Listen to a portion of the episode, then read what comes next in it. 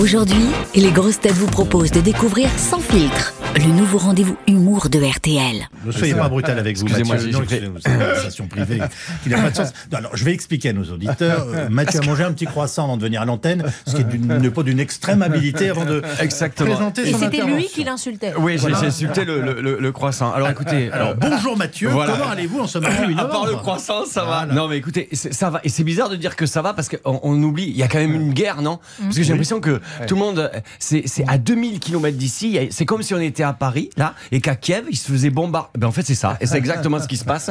C'est incroyable. Euh, c'est- fou parce que euh, euh, je crois qu'on la prend bien, cette guerre. Je vous dire pourquoi Parce qu'il fait beau.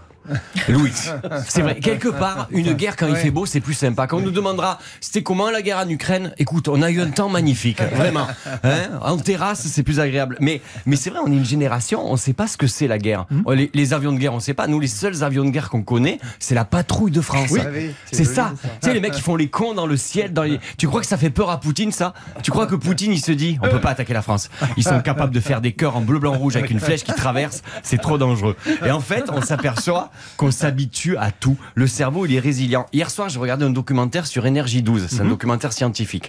Et voilà, il y a quelque chose qui va pas dans cette phrase. Hein Et je dis ça et parce que et on s'aperçoit qu'avec le temps, on devient moins triste. Ce documentaire disait ça parce que moi, mardi dernier, j'ai vécu un réel traumatisme, euh, un véritable choc, et j'espère que je vais pouvoir m'en relever. Désolé Mathieu, mais vous avez perdu un proche? Non, ok, je euh, la défaite de l'OM en Champions League. Je parle de ça, moi. Je m'en fous du proche. Parce que c'est. Alors, non, mais.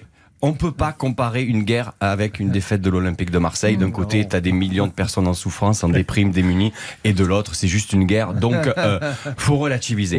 Hein, c'est comme les propos du député d'extrême droite, Grégoire de Fournas. Faut relativiser. Vous savez, cette personne qui a créé qu'il retourne en Afrique en plein hémicycle. D'ailleurs, conformément à ma mission du mardi, aujourd'hui, je vais défendre ce Oui. député, car je trouve honteux que l'on s'acharne sur cet homme. C'est vrai, parce que on n'arrête pas de nous dire qu'il faut s'épanouir personnellement, qu'il faut être bien dans sa peau, qu'il faut être en accord avec soi-même. Et ben c'est ce qu'il a fait, lui. Il s'est lâché, ça a bouillonné, ça l'a libéré, Grégoire. Parce qu'il y a plein de gens au RN qui se retiennent de crier Les Arabes, retournez dans votre pays, ou alors il y a trop de noirs en équipe de France. Lui, au moins, Grégoire, il est en paix avec lui-même. Il peut se regarder dans la glace et se dire Ça y est, je suis un bon raciste. Parce que c'est comme euh, pour les chasseurs, il y a le bon et le mauvais raciste. Hein. Le mauvais raciste, il dit qu'il retourne en Afrique. Alors que le, que le bon raciste, il dit qu'il se retourne en Afrique. C'est de la sémantique.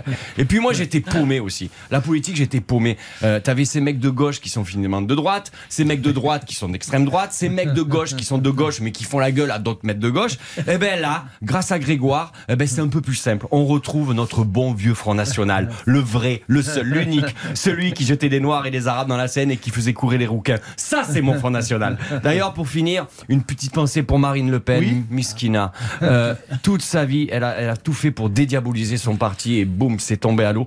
D'ailleurs, c'est marrant ce mot dédiaboliser. Il y a qu'en politique où on peut l'utiliser sans que ça choque. Si je l'utilise dans un autre domaine, vous tiquerez un petit peu. Oui. C'est par exemple, si un agent immobilier Oui. vous fait visiter un appartement et qui vous dit on a dédiabolisé toutes les pièces, je te jure, vous le prenez pas à l'appartement. Voilà, arrêtons d'exagérer. Il y a pire que le racisme ou la guerre en Ukraine. Je vous ai parlé de l'OM en Champions League. Rassurez-vous. Bon, allez, à mardi prochain.